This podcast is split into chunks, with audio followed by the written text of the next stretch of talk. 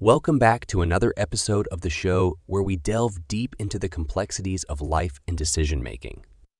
And today we're exploring a topic that has gripped human consciousness since the dawn of time the wrong choice.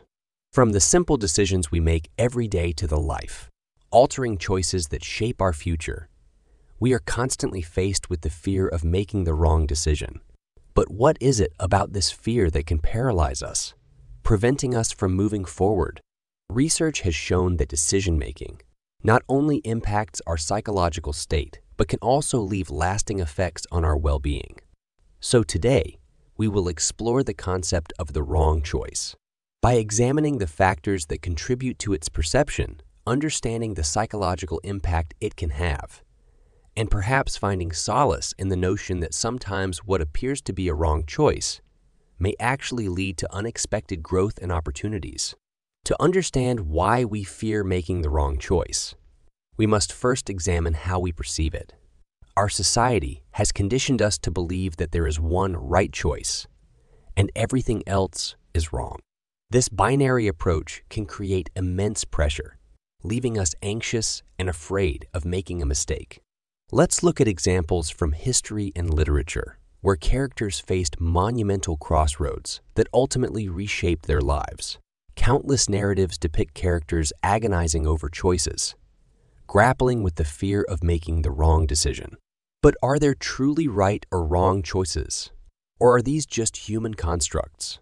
Research suggests that the perception of a wrong choice is often influenced by hindsight bias and the so called what if syndrome. Our brains tend to lean toward idealized versions of outcomes we didn't choose, making us believe that the grass is always greener on the other side. But is it really? Now that we understand how the perception of a wrong choice can haunt us, let's explore the psychological impact it can have. Research shows that the fear of making the wrong decision can lead to decision paralysis, a state where we become so overwhelmed by the possibilities that we fail to act at all. Additionally, we may experience regret, a powerful emotion that can consume our thoughts and lead to feelings of self blame. But what if we shift our perspective and view regret as a learning opportunity rather than a sign of failure? Can we find ways to navigate the aftermath of a perceived wrong choice and grow from it? Experts suggest that embracing a growth mindset, which focuses on learning from experiences and seeing setbacks as stepping stones, can help us cope with the psychological impact of the wrong choice. By reframing our perspective and accepting that failure is a natural part of life, we can move forward and even thrive. In our quest for certainty, we often forget that life is inherently unpredictable. Sometimes what we perceive as a wrong choice can lead to unexpected and positive outcomes. A study conducted at Stanford University found that individuals who embraced uncertainty and the possibility of failure were more likely to take risks and ultimately achieve greater success. This highlights the importance of being open to new possibilities and reframing our definition of a wrong choice. What if, instead of dwelling on the past, we focus on the lessons learned and the potential growth that can arise from perceived failures?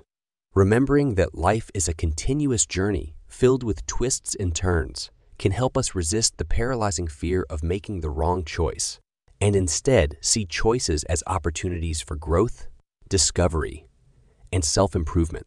And with that, we've reached the end of another thought provoking episode of today. We explored the concept of the wrong choice, understanding its perception, examining its psychological impact, and considering how embracing the unexpected can lead to unforeseen growth. I hope this episode has helped you reframe your views on decision making and inspired you to navigate each choice with confidence and curiosity. Remember, there are no wrong choices, only opportunities for personal growth and learning.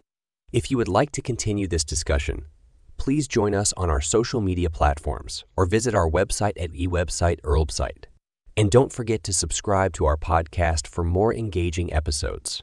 Until next time, reminding you that every choice, right or wrong, has the power to shape your journey.